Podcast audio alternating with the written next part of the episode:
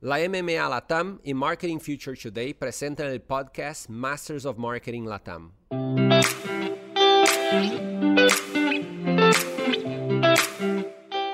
Hola, soy Soledad Moll, me acompaña Rocío Bravo, editora de Hispanic Latam en Marketing Future Today, y Guido Michañez, CEO y founder de PML. En este episodio vamos a conversar con Marco Zumblad, Marketing Director de Nike. Hola a todos, bienvenidos a este nuevo episodio de Masters of Marketing. Marcos, un placer que estés hoy con nosotros hablando un poco de todo lo que han venido haciendo, ¿no? Como marca, una marca emblemática con tantos mensajes que, recordamos, tantas campañas. Así que bueno, acá con, con, Guido vamos a estar hablando un poquito sobre todo eso y cómo, cómo ha ido evolucionando la marca, ¿no?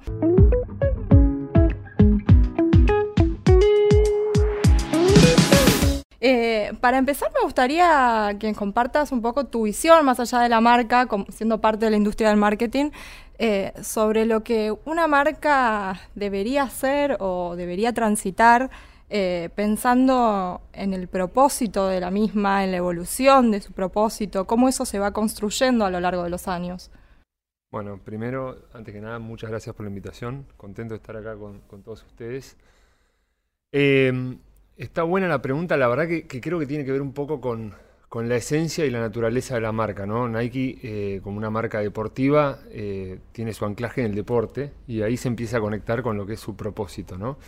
Y, cuando hablamos de propósito, en el caso de Nike, tiene que ver mucho con el deporte y el deporte como un agente de cambio y como, una forma de aprovechar eso como para, para cambiar y para generar cambio a partir de ese lugar. Eh, creo que si miramos y, saliendo un poco de, la industria del marketing en sí, si miramos el mundo y miramos la historia, el deporte eh, ha sido una herramienta de cambio en todo aspecto, en todo aspecto, y ha conseguido y ha logrado cosas que por ahí este, ni la política, ni la economía, ni muchos otros se, consiguieron, y creo que el deporte en ese sentido eh, tiene un gran poder. Y creo que eso se conecta mucho a lo que es el propósito de la marca a, construir el futuro del deporte, a construir el futuro cambio, romper paradigmas, mover barreras eh, a través de eso, a través del deporte. Y creo que tiene que ver mucho eh, con lo que es el propósito, la naturaleza y el porqué y la conexión y la esencia de la marca este, con, su propio propósito. ¿no? A lo largo de, de toda la historia, recordame cuántos años tiene la marca, pero digo, Mira, este año cumple 50 años, así que es un gran año en ese sentido. 50, 50 años de historia, 50 años en que la sociedad cambió de una manera eh, abismal, ¿no? Digo, en todo sentido. ¿Cómo se trabaja en el día a día para que justamente ese propósito siga vigente, pero adaptándose a estos cambios, a este nuevo consumidor del que somos testigos hoy, a la tecnología que irrumpe en un montón de aspectos? ¿Cómo, cómo se trabaja en el día a día?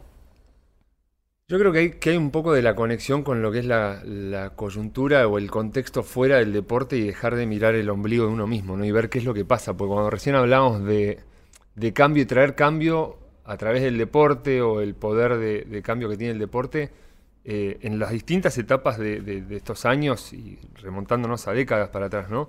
ves oportunidades eh, o campos de acción que, que no sé, hablo de, nuestro trabajo puntualmente en Argentina, eh, ha tenido mucho que ver en los últimos años con mujer, eh, desde un rol de romper barreras, lugares de status quo sobre ciertos paradigmas que estaban y que hoy se están redefiniendo y estamos empujando esas conversaciones. En el pasado ha tenido que ver con otros. Eh, creo que globalmente incluso hay otras temáticas y otras problemáticas que tienen que ver con, no solo con género, tienen que ver con inclusión desde otro lado. Creo que el, tiempo y las conversaciones eh, que suceden más allá de la marca, más allá de lo que uno ve desde su industria, de lo que uno trabaja, tiene que encontrar esa conexión para ir resignificándose el rol que tiene eh, año tras año o, década tras década. ¿no? Tiene que ver un poco con eso, me parece. ¿Y cómo, cómo eso se traduce en, en, campañas concretas, en acciones de la marca? Digo, tal vez para que compartas también algunos ejemplos que nos den cuenta de esa evolución. Mira, eh, está bueno. Mira, en, el último tiempo creo que hemos, hemos eh, tenido acciones concretas, eh, sobre todo en lo que es mujer y lo que es inclusión y lo que es propósito, cuando hablamos de cambio en igualdad de acceso, ¿no? creo que hay ejemplos y, uno de los deportes que más nos apasiona en este país es el fútbol, pero también es uno de los deportes que trae un montón de cosas buenas y un montón de cosas malas.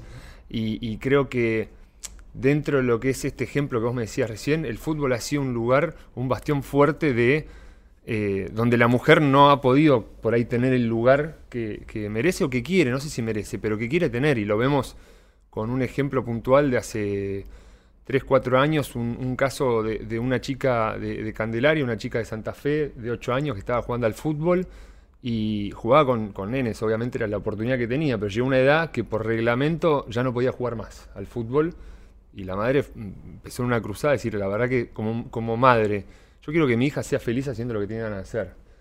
Y bueno, y a partir de ahí empezó toda una campaña y un, una campaña particularmente que dentro de, de esa campaña grande que está que hablaba del fútbol femenino, el lugar de ella y demás, de ella digo, de la mujer, Cande fue un, un, ícono dentro de eso, pero de la mano de ella vino eh, acciones y, una campaña mucho más grande que también habló de, las jugadoras profesionales de, Argentina, de cómo recorren el camino a ser profesionales y qué, qué, qué, oportunidades tienen versus los hombres y cómo recorren ese camino. Este, entonces creo que en ese sentido eh, ese es un ejemplo de por ahí algo que venimos construyendo hace mucho tiempo eh, desde Nike, acá en Argentina, en Argentina y globalmente, eh, como esto que, me preguntabas recién, ¿no? Marcos, una, cosa, ustedes se retroalimentan mucho de lo que pasa en contexto en la sociedad. Eso un poco se refleja constantemente en cómo van incorporando el producto, al posicionamiento de la marca. ¿Cómo hacen para escuchar con tanto timing? O sea, ¿qué, es lo que...? Yo creo que escuchar a veces es no sé si lo más fácil, pero digamos, teniendo los ojos abiertos, las oportunidades y las. No digo oportunidades porque suena oportunista, ¿no? Pero digo, las cosas están ahí. El tema es la reacción a poder hacer cosas sobre esas cosas que están sucediendo. Eh, y también algo me parece importante que, siempre decimos tiene que ver con. Tiene que tener un anclaje, un punto de conexión con lo que es la marca en su esencia. Entonces digo, eh, cuando hablamos de mujer, cuando hablamos de cambio, cuando hablamos de fútbol, obviamente encontramos intersecciones con nuestra esencia salir a hablar de algo que por es totalmente ajeno a nosotros, no, no, perdés un lugar. Eh, y, otra cosa importante me parece es eh, de esos momentos que encontramos, si podemos reaccionar, tener un punto de vista y tener algo para decir. Eh, siempre, siempre cuento esto de, de, decir, nosotros tenemos el rol de, tenemos equipos, tenemos atletas, todos los fines de semana hay alguien que entra a una cancha, además de los deportistas profesionales, que va a dejar su vida jugando un deporte, con, una, con un sush, con una pipa en, su, en su remera, en su zapatilla, en su botín. Eh, y de eso podemos decir, podemos, sobre todo en lo que es profesional, decir muchas cosas, pero tenemos que tener un punto de vista de eso, no es solamente informar o contar. Contamos historias, pero contamos historias con un mensaje detrás y con un punto de vista. Que eso es lo que creo que, es importante, por lo menos como, como quienes velamos por, por la marca, ¿no? Eh, en Nike, decir sobre esto tenemos un punto de vista, encontramos esos, esos momentos, encontramos, estamos atentos, tratamos de reaccionar y decimos algo acerca de eso, tenemos una, una postura. Eso me, digo, me traes esta idea de marca como agente de cambio, ¿no? Un poco con, lo que mencionas. Eh, en lo personal, ¿qué significa que una marca sea agente de cambio? ¿Qué, ¿Qué impacto tiene eso? Y yo, a ver, en lo personal creo que en lo personal digo, desde el lugar que le toca a uno, ¿no? Tiene que ver con eh, realmente compartir esa, visión, entenderlo, vivirlo y darte cuenta que realmente cuando vos ves, hablo del ejemplo de Kant que contaba recién, atletas eh, profesionales, cuando vos ves, eh, de vuelta, hablamos del poder del deporte, cuando vos ves eso y ves las posibilidades que tenés, el potencial que existe detrás de esas historias, de esos momentos de marca, es lo que realmente te enciende y enciende al equipo a seguir buscándolo, seguir buscando oportunidades. Eh, nada, creo que, pasa un poco por ahí. Y, volviendo un poco a lo que tiene que ver con la evolución de la construcción de esos mensajes, ¿no? A lo largo de todo este tiempo. Cambió mucho la manera en la que hoy tienen que ponerse a trabajar en un mensaje a partir de estos casos, como el contás de esta chica, o también tal vez casos globales. E, es muy distinto a, a cómo eso se resolvía. Sí, o sea, la hay- escucha es distinta. Sí, la escucha es distinta. Hay, hay, obviamente, no, no es nada revelador lo que voy a decir. Los tiempos son mucho más rápidos, digamos, ¿no? La información es mucho más rápido. Decir y tener un punto de vista puede salir muchos a decirlo. Este, creo que cambió la cantidad de información. Sí cambia, cambia. Para mí lo que le sigue dando el valor y lo distintivo eh, para una marca es qué dice de eso. eh, digamos, porque de vuelta, la información va a ser un, va a ser un meme, va a ser este, va a ser un sticker, va a ser tres millones de cosas. Ese, ese suceso o eso que está pasando, ¿no? Contextualmente. Creo que lo que le da un valor distinto es qué dice la marca a partir de eso. eh, No, y, distintivo y y, el hecho que generan cultura. O sea, hay algo que ustedes tienen como diferencial que por lo menos se palpa en la industria constantemente, que es que generan cultura. Van transformando desde iconográficamente hasta Totalmente. la charla que se está dando en el marketing y, y lo van manteniendo siempre. Y eso pocas marcas lo logran. Eso es un, un asset que es difícil de conseguir y de mantener. Totalmente, sí. La verdad que en ese sentido yo siempre digo, eh, cuando vos ves eh, la pipa, que se llama el sush, en, en- en un colectivo, cuando lo ves tatuado en, un- en una persona, cuando lo ves tatuado en, una en un atleta, cuando lo ves, digamos, ese nivel de, de adopción y de, de entrelazado con la cultura es, es muy grande y eso creo que tiene que ver también como cómo construís esa conversación, que era lo que preguntabas recién vos, eh, Rocco. No, esto que hablabas vos del deporte y después yo me acordaba y me hacías contando otra historia de la- del propósito de la marca con el deporte. Decía, che, y el lifestyle. Nike hoy es lifestyle, es, es skate, es empoderamiento femenino, es tiene una, una cantidad de va- variaciones desde la primera zapatilla que se hizo con una, con, no sé si Una guaflera, sí. Una guaflera, una guaflera a hoy es, es impresionante. Totalmente, pero digo, el punto de partida es el deporte, como decís vos. Si, si- digamos, si volvés al momento cero, Sí, es el deporte. el vos mismo lo dijiste, es la guaflera que hizo la, la zapatilla para ver cómo corrías más rápido, ¿no? Y de ahí, digamos, recorres para adelante y un montón, y, y como decís, eh, el lifestyle y la cultura de, de- de la música, del arte, un montón de cosas que también se entrelazan con el deporte, en definitiva. Eh, pero el punto de partida y el lugar desde el que vos hablás es el deporte al final del día.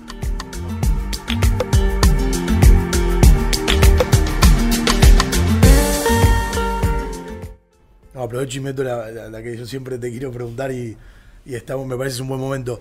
Esto de, de lo que ustedes generan de cultura, verlo plasmado en una camiseta de fútbol, el logo de Air Jordan, y que hoy chicos de 8 años quieran tener la camiseta de Messi con el logo de Air Jordan y no saben quién era Jordan. Y, y sin embargo creo que es la camiseta más vendida del planeta hoy. Sí. ¿Cómo, cómo se puede explicar? ¿O qué- Sí, qué la verdad hay cosas que son- Le encontrás, ¿no? Sí, hay cosas que, que hasta nosotros nos decís, wow, te, te, te, te impresionás y momentos donde. El otro día no hablaba con, con, con alguien afuera le contaba, digo, el, momento en que, en que Messi pasa al PSG y, había un contexto de pandemia muy grande en ese momento en Argentina, globalmente, pero en Argentina seguro, eh, no me acuerdo en qué ola estábamos en ese momento, pero eh, vos mirabas los medios ese día que siempre era, escroleabas para abajo y era obviamente COVID, pandemia, pandemia, pandemia, y ese día eh, subió, digamos, todo lo eh, PSG, Messi y todo lo que digamos, tomó, digamos, lo que es el, deporte y, el, y la pasión que hay sobre eso, que, nada, obviamente irrumpió en la, en- en- en la agenda de comunicación. Volviendo, volviendo un poco para atrás a lo que decías vos, eh, sí, la verdad es increíble, pero bueno, mira, ahí creo que hay un ejemplo muy bueno de cómo hablamos recién, ¿no? de cómo se entrelaza la cultura o el deporte también, porque estás uniendo básquet y fútbol, o sea, hasta, hasta, hasta en sus orígenes es los dos opuesto. opuestos del mundo, ¿no? Total. Eh, y se entrelazan y hoy, digamos, como esos ejemplos, creo que ese es el, el- el del momento que vemos más icónico, pero creo que hay un montón de ejemplos de cómo eh, se, se hace ese, ese merge entre las dos culturas o entre las dos cosas. Creo que, que lo de Jordan y, y parte también de- del rol como comunicador desde el lado de la marca, ¿no? Es darle un contenido emocional también a, a eso que vos decís, el Jamman que contabas recién. Sí. Bueno, contar quién es ese consumidor. Hay, hay consumidores de eh, 15, 16 años que obviamente no lo vieron y capaz que no saben, no tienen muy claro qué hizo, qué logró Jordan. No, no. Y- si no y- ven en Netflix la serie, no, y no se ven nunca. tal cual. Y, y lo mismo con el producto. O sea, el producto, todos los productos, así como contás el Aguaflera, eh, un montón de productos que tienen una historia y tienen un recorrido, y es también la parte de agregarle un, contenido emocional a ese producto, más allá de lo que sea un momento de moda, que no sé, si hoy eh, mi sobrino de 17 años quiere la Air Jordan One o una Air Force. Hay que, tiene que tener más allá de la moda, tiene que tener un contenido de historia, de, emocionalidad ese producto, para que logre conectar y que trasciende, que no sea solamente un momento. ¿Y, qué perfiles son los que hoy trabajan en eso, en esa parte más emocional? porque también estamos en un momento en donde perfiles se necesitan perfiles más técnicos, mucha data, mucha tecnología. Digo, ¿qué pasa con esta parte del marketing donde se busca ese costado más emocional, ir más al, al feel, ¿no? Como, decimos también. Sí, a ver, es, una cosa no, es, no prescinde de la otra, ¿no? Porque la parte, la parte por ahí de la tecnología y la parte tiene que ver con el cómo o, digamos, más en, en esto tiene que ver cómo llega esa información, cómo llega ese producto, como algo que, a ver, que tiene muchísimo valor, pero al final del día si tenemos que simplificar eh, el trabajo que hacemos de vuelta pensando en cuando se, hace una campaña de una zapatilla, de una... Son historias y contamos historias, básicamente es eso. Eh, y creo que ahí es donde ese perfil de, tecnología y, de, innovación, que también es parte de la historia del producto, eh, se tiene que juntar con, el simple hecho, el simple rol de cómo contamos esta historia.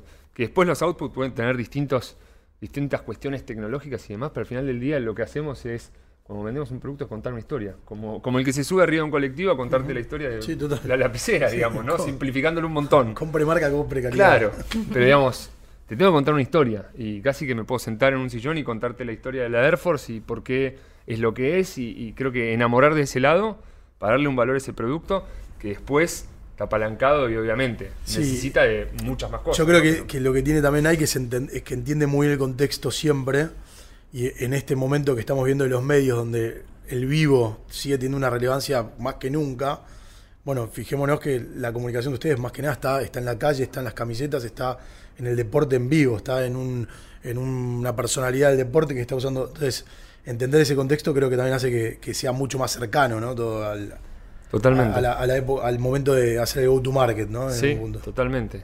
Sí, siempre decimos, tenemos un gran valor que en el momento en que alguien sale a una cancha, alguien sale a jugar una final, eso que están viendo, eh, en muchos casos Nike está dentro de la cancha, lo está jugando, ¿no? Y lo está... O mismo, hoy lo ves de vuelta, volviendo a, un eje más del lifestyle, si querés. Eh, está performando arriba de un escenario y, o en una serie, ves cómo empieza a habitar en otros lados también, ¿no? Totalmente. Y Marcos, de cara, de cara a lo que viene y un poco haciendo hincapié en, los cambios que hemos estado viendo como sociedad, muchos los ejemplificabas a partir de, acciones concretas que llevaron a cabo localmente, también las que hablaban de manera más global, pero ¿cómo te imaginas que tiene que transitar la marca a partir de, de lo que viene, con estas audiencias que tal vez exigen desde otro lado, estas plataformas que es, todo el vivo que, que decía Guido y que de alguna manera nos exige, a las marcas pararse de otra manera, en otro lugar, con otro mensaje. Em, mira, pienso varias cosas. Primero, y es un ejercicio que por ahí nos forzamos a hacer muchos nosotros internamente con el equipo, tiene que ver con mirar un poco hacia afuera, ¿no? Dejar de mirar nosotros hacia adentro y lo que nosotros tenemos como planes anuales y el calendario de marca, es, obviamente eso es lo que dicta lo que vamos a contar, como yo recién hablaba de historias, pero también estar mirando más hacia afuera. Hoy, por ahí, el consumidor hoy es más irreverente, por así llamarlo de alguna forma, de este, hacia las marcas, ¿no? Digamos, te desconfían, te, digamos, si decís algo te lo van a retrucar, entonces creo que también es eso, es estar mirando un poco hacia afuera. Eh, y también un segundo componente me parece importante en esta, este, en, esta transición hacia adelante o este camino hacia adelante tiene que ver con eh, la consistencia de lo que decimos y de lo que hacemos. Que eso creo que es algo, obviamente, cuando hablamos de propósito, cuando hablamos de cosas, lo, escuchamos hoy en día, pero creo que el consumidor, eh, como decía recién, se da cuenta cuando, digamos, somos más de decir y no tanto de hacer.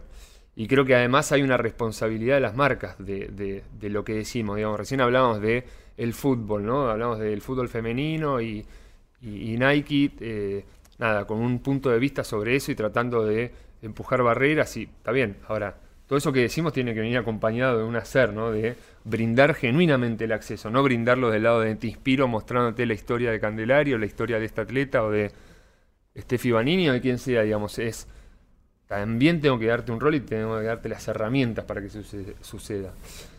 Y eso creo que tiene que ver un poco con este con poder eh, nada, ayudar eh, desde el lado de ayudar, no, tomar un rol activo también desde el hacer. Bueno, no sé si quedan muchas más preguntas tuyas, Ro, pero eh, hay una que a mí me interesa hacer que tiene que ver con, con todo esto que hablamos de los desafíos, de lo que se viene, ¿no? Y qué habilidades te parece que, hay que tener como líderes, ¿no? Necesarias para, para afrontar todos esos cambios. Está bueno. la verdad que creo que tiene que ver con estar más permeable y, animarse a hacer cosas que por ahí... Eh, nada, hoy, hoy voy a sonar viejo, lo voy a decir, la juventud, no.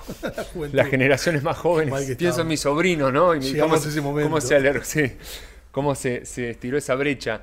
Eh, nada, nos viene a proponer cosas que, que obviamente eh, no solo a las personas que integramos las marcas, ¿no? Y, que lideramos adentro de una marca, sino a la compañía como sí, como, como todo, ¿no? Nos cuestan eh, los cambios de esos paradigmas, pero creo que es justamente, y eso creo que es algo que Nike tiene muy a flor de piel, que es arriesgarse, ¿no? Arriesgarse a hacer cosas distintas, probar, saber que por ahí nos equivocamos, saber que es un, como decimos hoy, un, work in progress, que por ahí hay cosas que se van mejorando sobre la marcha. Creo que hoy somos más de premiar los grandes resultados y, por ahí dejamos atrás lo que puede ser los, los, errores o las falencias que en realidad nos hacen crecer mucho más que, esos, que esas grandes victorias. Eh, entonces creo que también tiene que ver con eso, con animarse un poco a, hacer más, animarse a, hacer cosas que por ahí hasta ahora no hicimos y que venimos con un andamiaje y ciertas estructuras que nos lo están exigiendo de cambiar, de darnos vuelta y mirar a otro lado.